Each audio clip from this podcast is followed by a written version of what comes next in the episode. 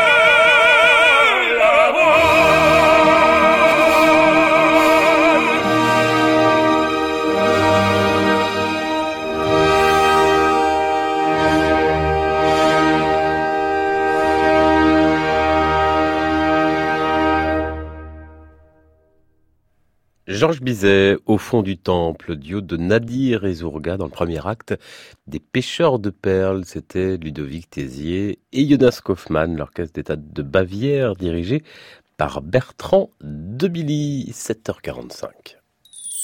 Génération France Musique, Jean-Baptiste Urbain. Et si Ludovic Tézier, avec l'Orchestre Philharmonique de Radio France, chantera le week-end prochain sur la scène de l'audit- de l'auditorium de la Maison de la Radio, l'autre orchestre de la radio, l'Orchestre National de France, lui, fait la fête la semaine prochaine, concert du Nouvel An en direct sur France Musique. C'est lundi soir à 20h avec Clément Rochefort sur son 31, forcément. Emmanuel Krivine, le directeur musical, sera à la baguette, concert du Nouvel An, qui sera ensuite donné mercredi le 2 au Grand Théâtre de Provence, à Aix, en Provence donc, et à Grenoble le 3 janvier la MC2, Emmanuel Krivine et l'Orchestre National de France, avec le pianiste Bertrand Chabayou, nous ont offert l'un des très beaux disques de cette année, disque 500. C'est d'ailleurs encore une idée de cadeau, si vous en avez encore à faire. Je vous propose ben, un échantillon, si j'ose dire, le final du deuxième concerto pour piano.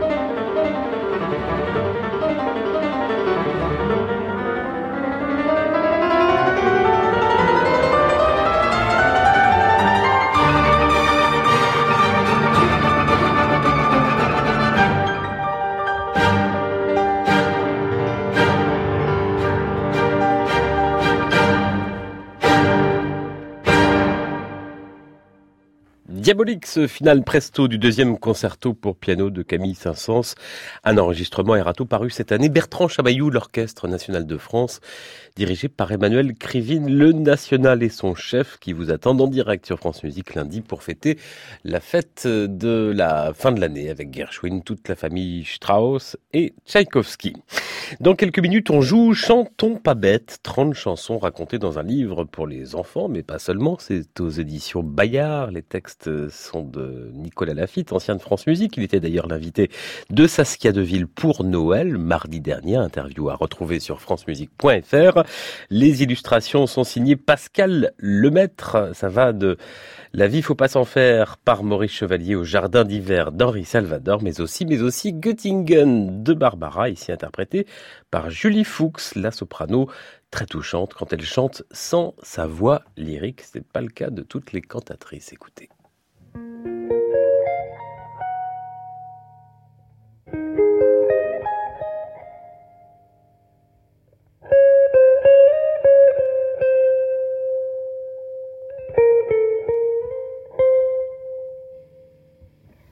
Bien sûr, ce n'est pas la Seine, ce n'est pas le bois de Vincennes, mais c'est bien joli tout de même à Göttingen, à Göttingen.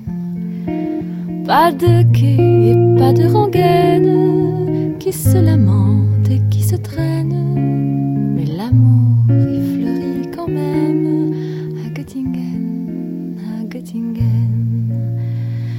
savent mieux que nous, je pense, l'histoire de nos rois de France, Hermann, Peter, Elga et Hans à Göttingen.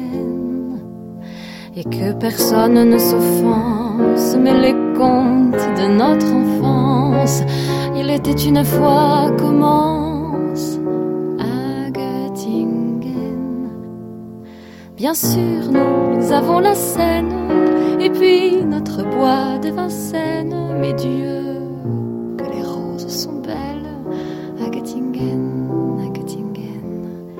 Nous, nous avons nos matins blêmes, et l'âme grise de Verlaine, c'est la mélancolie même à Göttingen, à Göttingen. Quand ils ne savent rien nous dire, ils restent là à nous sourire mais nous les comprenons quand même, les enfants blonds de Göttingen. Et tant pis pour ceux qui s'étonnent et que les autres me pardonnent, mais les enfants, ce sont les mêmes à Paris ou à Göttingen. Au fait que jamais ne revienne le temps du sang et de la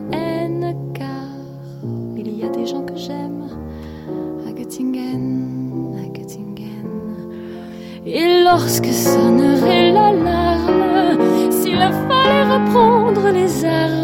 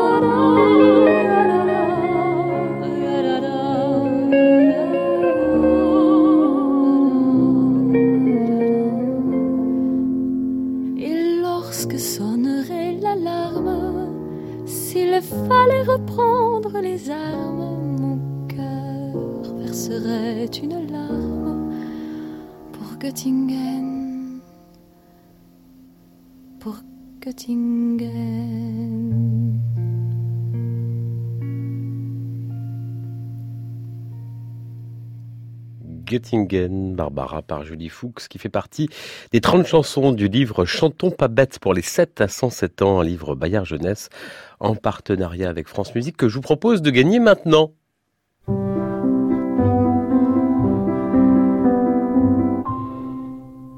Et on ne change pas les habitudes. Comme chaque semaine, rendez-vous sur francemusique.fr, sur la page de l'émission Génération France Musique, et vous donnez la bonne réponse à la question que je vous pose tout de suite. Comme tous les samedis, je vous propose de jouer précisément avec l'espace concert de France Musique, qui va bientôt fêter d'ailleurs son premier anniversaire. C'est en haut du site, vous pouvez réécouter en audio, mais aussi en vidéo, les concerts de notre auguste maison de la radio. Comme tenez, il y a quelques jours à peine, l'Orchestre Philharmonique de Radio France, il jouait ce célèbre poème symphonique que l'on entend dans un non moins connu film d'animation de Disney, le nom de ce film de Disney, pas la musique, hein, le film, sur francemusique.fr et vous gagnerez peut-être ce livre Chantons pas bête.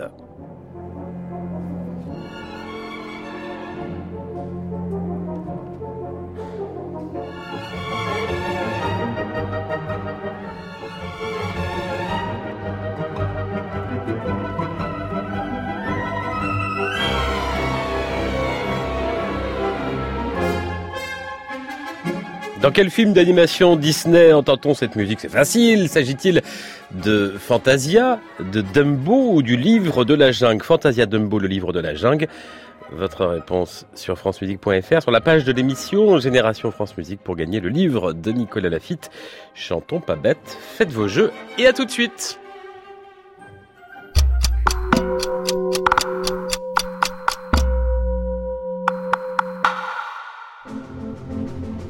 Bonjour, c'est Christian Merlin. Je vous donne rendez-vous dimanche à 9h dans Au cœur de l'orchestre, le Musikverein de Vienne, le Concertgebouw d'Amsterdam. Je vous raconte l'influence déterminante de la salle sur le son de l'orchestre. Au cœur de l'orchestre, c'est dimanche à 9h sur France Musique, en réécoute et podcast sur francemusique.fr. Un rendez-vous en partenariat avec le Figaro. Lundi à 20h sur France Musique, on passe le réveillon avec l'Orchestre national de France et son chef Emmanuel Krivine en direct de l'auditorium de Radio France. Fêtez le passage à la nouvelle année avec un joyeux programme, Casse-Noisette de Tchaïkovski, Un Américain à Paris et des extraits de Porgy and Bess de Gershwin. Venez fêter le réveillon avec nous sur France Musique et sur francemusique.fr. On vous attend.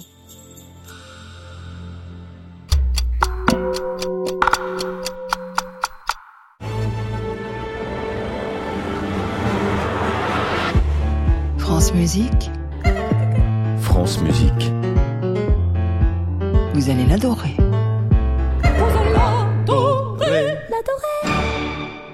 Il est 8h, merci d'être avec nous, que vous soyez grand-mère, tonton, bébé ou parrain.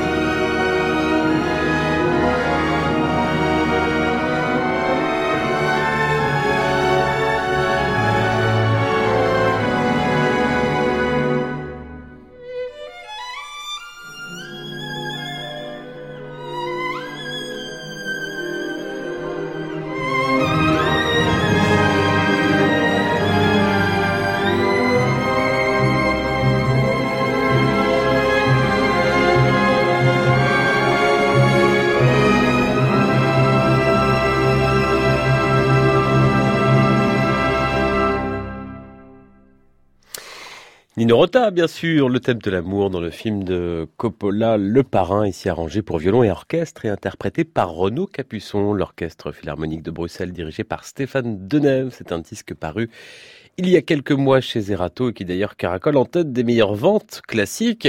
Quelle est la meilleure version du parrain? Quelle est la meilleure version également de la liste de Schindler et de Star Wars, musique de John Williams Voilà une bonne question. La réponse demain à 16h dans la tribune des critiques de disques de France Musique, bien sûr, avec Jérémy Rousseau, Star Wars, dont la musique est également au programme du prochain ciné-concert de l'Orchestre national d'Île-de-France. C'est à la Philharmonie de Paris le week-end prochain. Quatre concerts vendredi et samedi. Il reste quelques plages, je viens de regarder.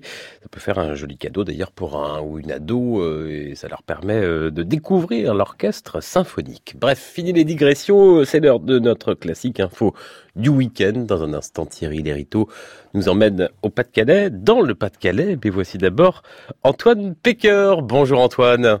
Bonjour, bonjour Jean-Baptiste, bonjour à tous. Vous vous intéressez ce matin à la Roumanie qui va prendre pour six mois la présidence de l'Union européenne dans quelques jours. En janvier, la scène culturelle fait écho aux profondes tensions politiques qui parcourent le pays. La Roumanie est en effet aujourd'hui profondément tiraillée entre le président, Klaus Iohannis, qui appartient au parti libéral et donc pro-européen, et le gouvernement qui est lui pro-russe. Et c'est un clivage qui dépasse la simple question droite-gauche. Des manifestations réunissent régulièrement la population et la situation se tend au fil des mesures prises par le gouvernement. La culture est bien la chambre d'écho de ces tensions. Le cas de l'Opéra de Bucarest est révélateur. La maison a traversé une crise sans précédent, avec notamment une tension extrêmement forte entre les artistes roumains et les artistes étrangers, notamment danois et anglais, employés dans cette maison. Les écarts de salaire ont été l'un des points de crispation. Cette révolte vient mettre en avant la précarité dans laquelle se trouvent les artistes roumains. Les musiciens des orchestres gagnent quelques centaines d'euros par mois. Je le rappelle, le salaire minimum est de 400 euros dans le pays. Or, d'un autre côté, la Roumanie accueille tous les deux ans le festival Enescu, qui programme les plus grands orchestres du monde entier, de l'Orchestre national de France au Concert Concertgebouw d'Amsterdam, des concerts dont le coût atteint facilement centaines de milliers d'euros. Cette inégalité est donc devenue intolérable pour un grand nombre de musiciens roumains. Vous parliez de Bucarest, mais dans la culture, Antoine, la situation est aussi tendue dans une autre ville roumaine, c'est Timișoara. Oui, une ville magnifique, et Timișoara qui va devenir en 2021 capitale européenne de la culture.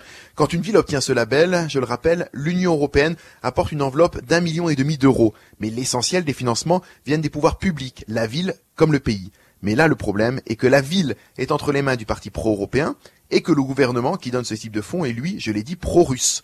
Sur place, le premier adjoint de Timișoara nous a donc expliqué que le gouvernement roumain se refuse pour l'instant à apporter son soutien. Ce serait donc la première fois qu'une capitale européenne de la culture ne reçoit pas d'argent de l'État pour la ville de Timișoara, qui compte sur cet événement pour développer son tourisme. C'est un défi financier que de porter seul ce projet.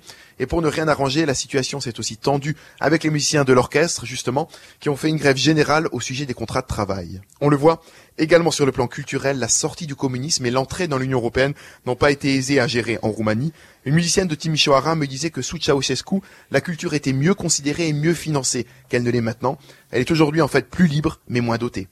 Antoine Pecker, chronique internationale en partenariat avec la lettre du musicien. On reste dans le pays, Antoine, avec euh, cette euh, rhapsodie roumaine de ce compositeur Georges Enesco.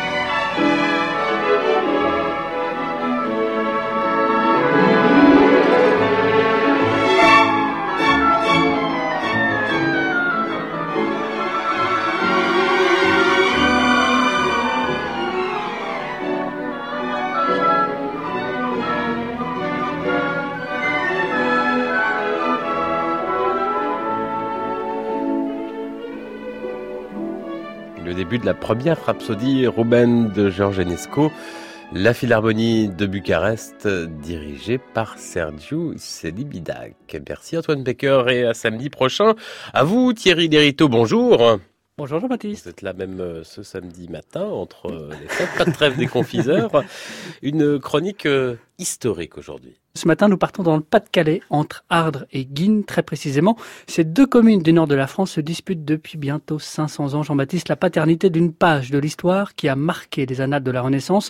Le camp d'Hydralor, c'est sous ce nom évocateur que l'on désigna la rencontre qui survint en 1520 entre François Ier et Henri VIII, rencontre à visée hautement diplomatique puisqu'il s'agissait pour François Ier d'empêcher l'alliance du roi d'Angleterre avec son grand rival de l'époque, Charles Quint, tout juste nommé à sa place à la tête du Saint-Empire romain germanique. Comment s'est soldée cette rencontre?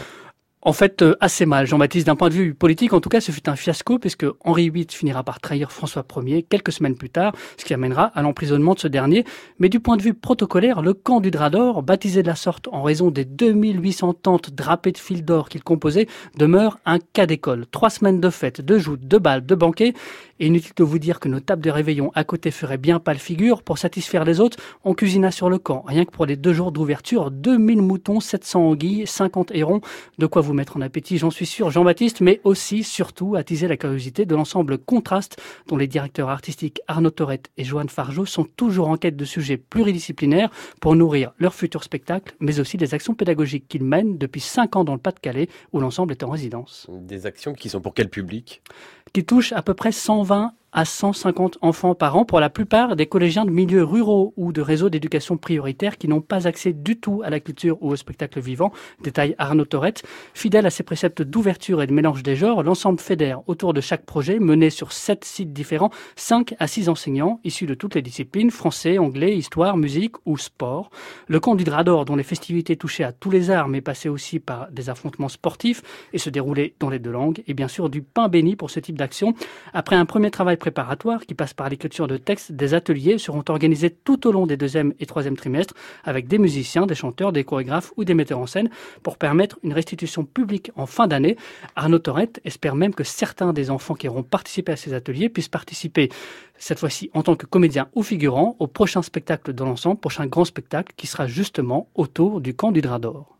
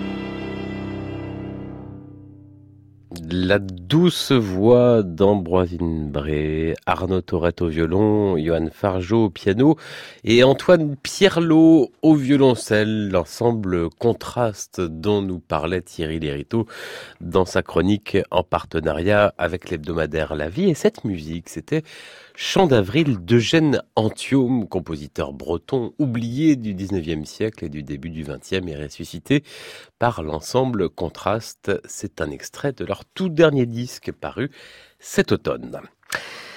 8h16, le concert du Nouvel An, c'est mardi 1er janvier. Ça, ce n'est pas un scoop, c'est à 11h sur France Musique en direct du Veragne de Vienne, salle mythique de la musique écrin pour le Philharmonique de la capitale autrichienne. Certains orchestres sont intimement liés à leur salle. Il en a d'ailleurs même certains qui portent leur nom. C'est le cas du Gewandhaus de Leipzig ou encore du Concertgebouw d'Amsterdam. La salle comme instrument, c'est l'histoire que nous raconte demain à 9h Christian Merlin sur France Musique dans Au cœur de l'orchestre.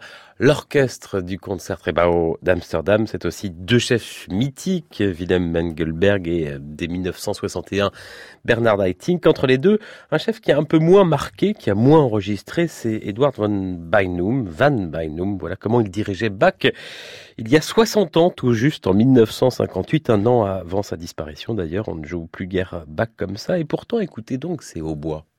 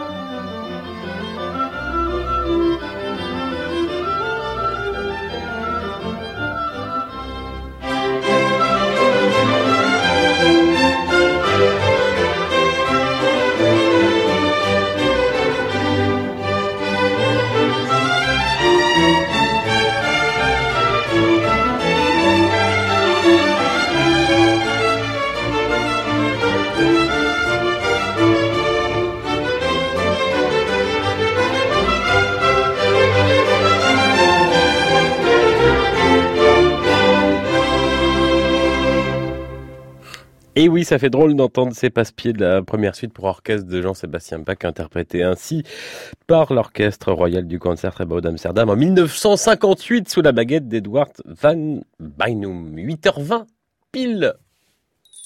Jean-Baptiste Urbain, Génération France Musique. Bonjour Alexandra Soum. Bonjour. Violoniste bien connu de nos ondes, en soliste, en chambriste. Ce matin, en direct euh, sur France Musique, vous ne venez pas dans Génération France Musique pour nous parler d'un nouveau disque ou d'un récital. Non, mais d'une association Espérance Arts. Espérance avec un Z, apostrophe art au pluriel. C'est une association, vous l'avez créée avec deux autres musiciennes il y a quelques années, il y a sept ans presque. Dans quel but, quelle était l'idée de cette association? Alors euh, pour moi, c'était très important depuis plus de dix ans déjà de. Donc de encore jouer- avant. Encore avant, parce que l'association existe depuis presque sept ans maintenant. En mai, ça fera sept ans. Euh, pour moi, c'était très important de pouvoir donner euh, le même bonheur, la même joie, les mêmes émotions vraiment à tout type de public, surtout ceux qu'on rencontrait pas dans les salles dites classiques. Et euh, du coup, je me suis mise à jouer dans des centres d'accueil pour sans-abri, dans différents hôpitaux, pour des enfants en situation de handicap. Et en fait, je me suis rendu compte qu'autour de moi, il y avait énormément d'artistes qui avaient les mêmes envies.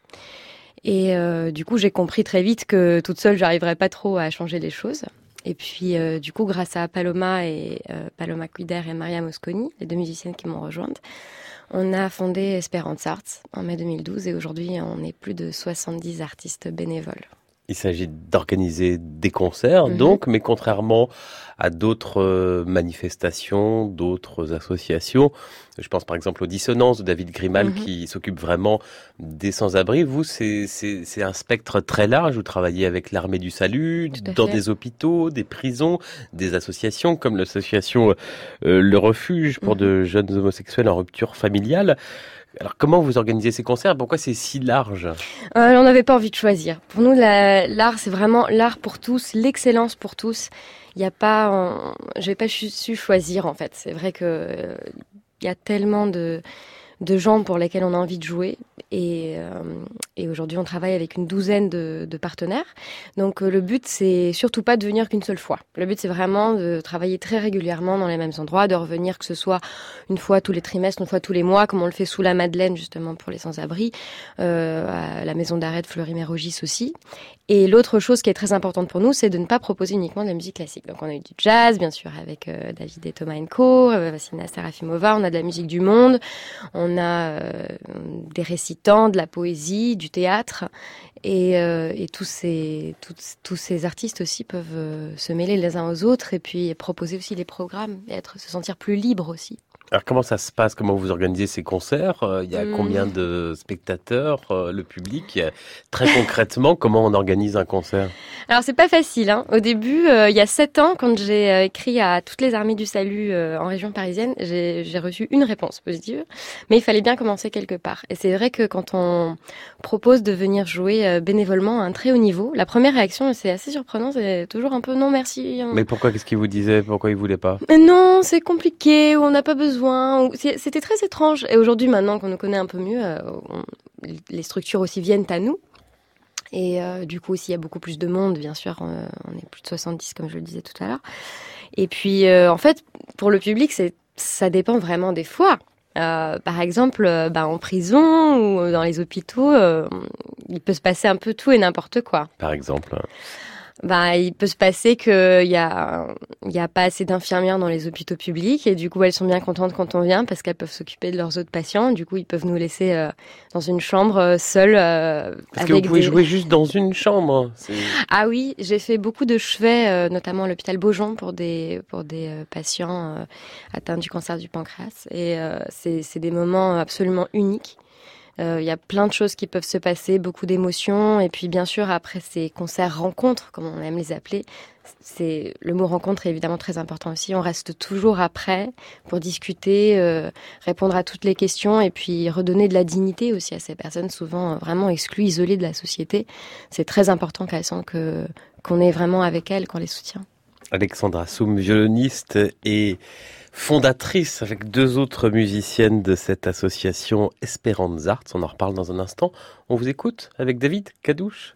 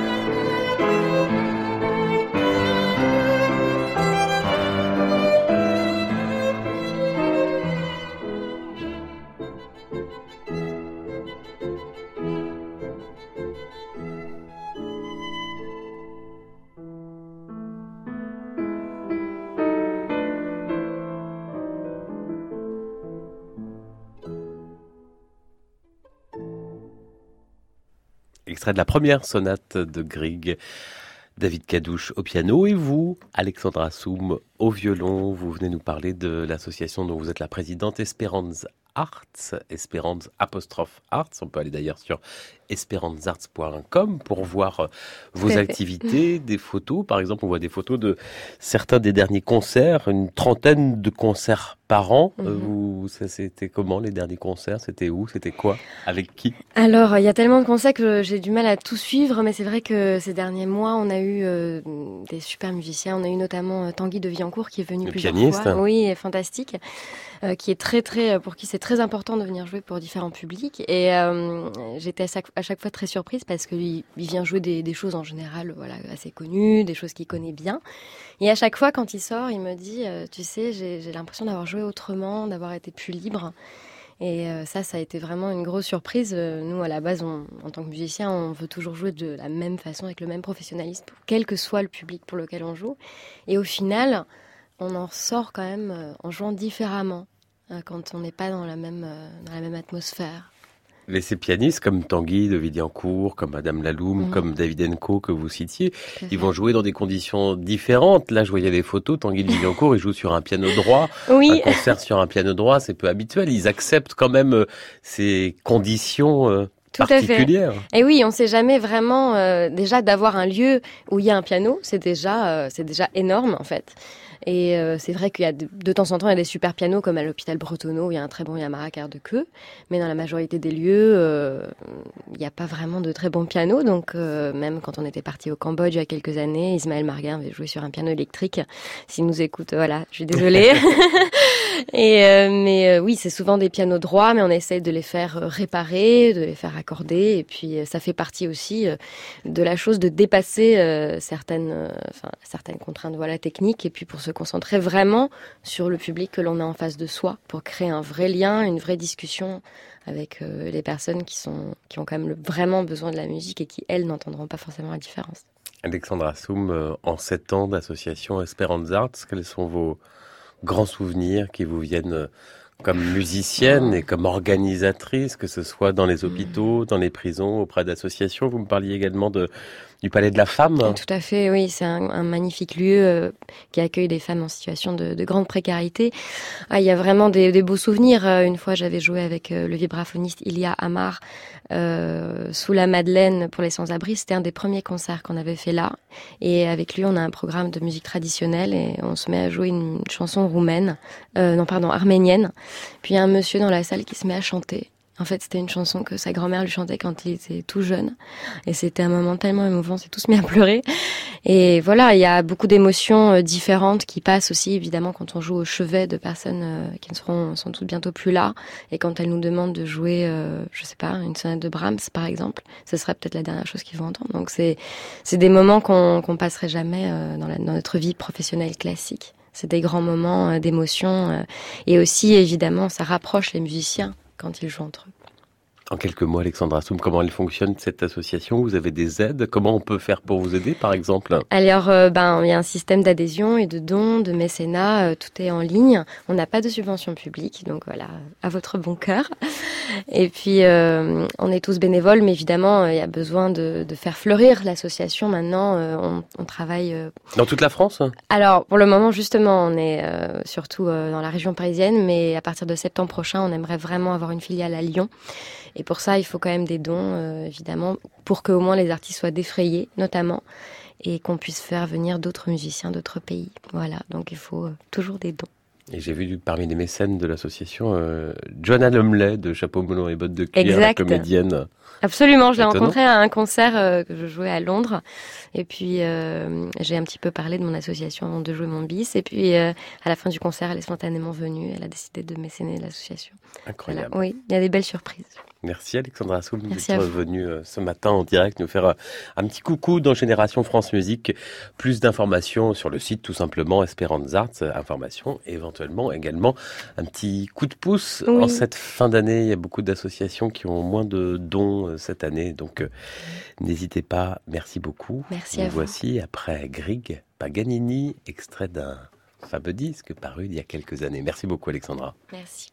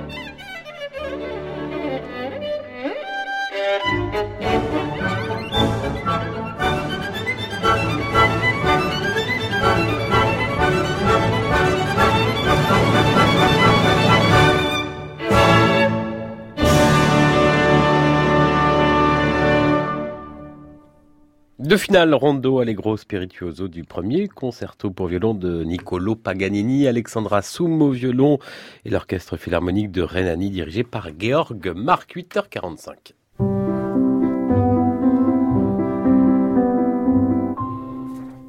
Retard, on est en retard. Bonjour Nathalie Moller. Bonjour Jean-Baptiste, bonjour à tous. C'est votre chronique reportage chaque samedi. Aujourd'hui, nous sommes à la Philharmonie de Paris et on assiste à un grand spectacle participatif, un spectacle qui est construit avec des comédies musicales, autour plutôt de comédies musicales et qui mêle danseurs amateurs et professionnels.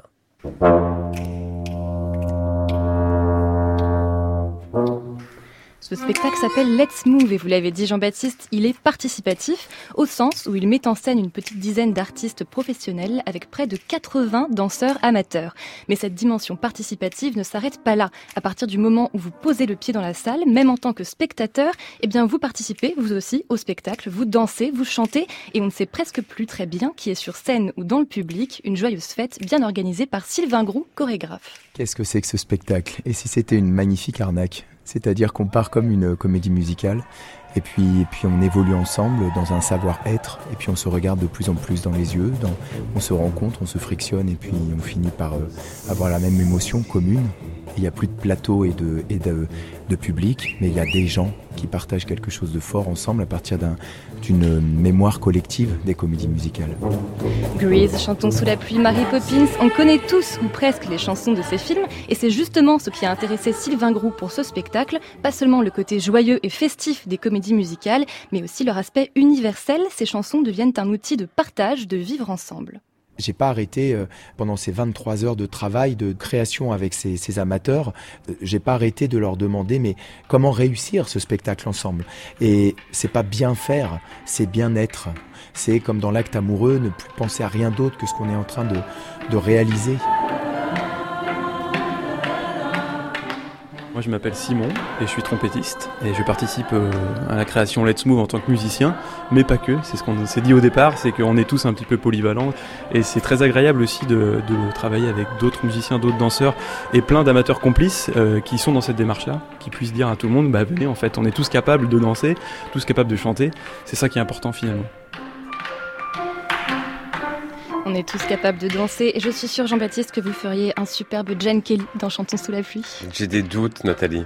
Alors, pour vous convaincre, écoutez plutôt Sylvain Groux. Il est chorégraphe, donc, mais il est aussi directeur artistique du Ballet du Nord à Roubaix. Il a l'habitude de faire monter sur scène des danseurs amateurs. C'est même devenu sa marque de fabrique. La danse, elle est partout, elle est pour tous. La danse, elle est en nous. On a tous un corps merveilleux et on a tous une, une raison merveilleuse de danser. On a tous un corps merveilleux, même après les fêtes de Noël, après le gigot, le foie gras et les douzaines d'huîtres. J'en profite pour vous souhaiter à tous un très beau réveillon, festif et dansant, bien sûr. Bon réveillon à vous, Nathalie. Une chronique à réécouter sur francemusique.fr et à propos de bonne chère, puisque vous parliez de toutes ces victuailles, vous connaissez le concerto gastronomique? Ah, pas du tout. Eh bien, le voici. Peut-être qu'en fait vous le connaissez. Écoutez bien.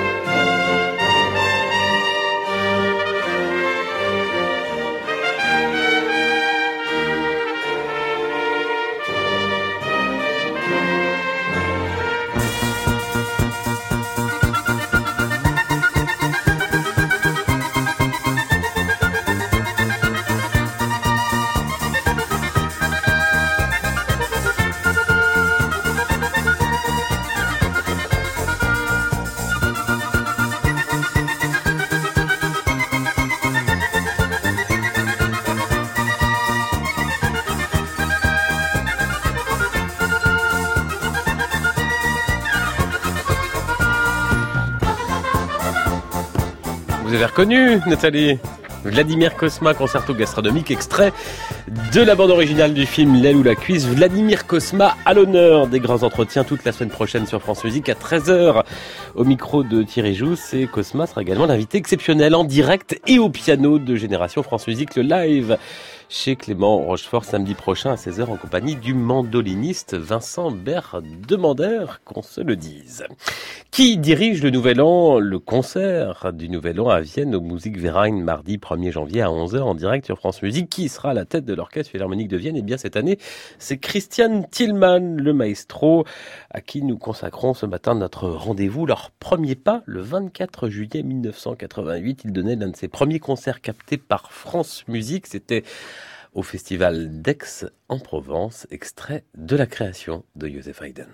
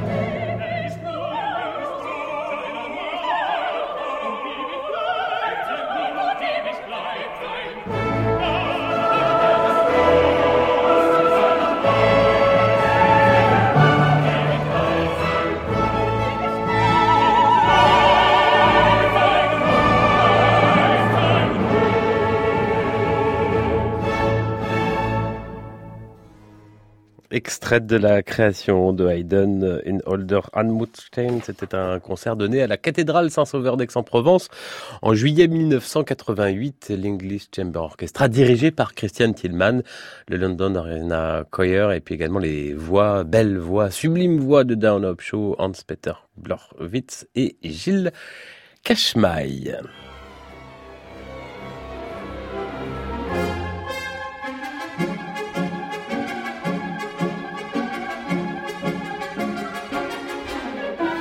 C'était il y a quelques jours à l'auditorium de la Maison de la Radio, l'Orchestre Philharmonique de Radio France jouait L'apprenti sorcier de Paul Ducas, qui est une musique qu'on entend dans Fantasia, film d'animation de Disney. Bravo à nos gagnants qui remportent ce livre euh, chanson pas bête de Nicolas Lafitte.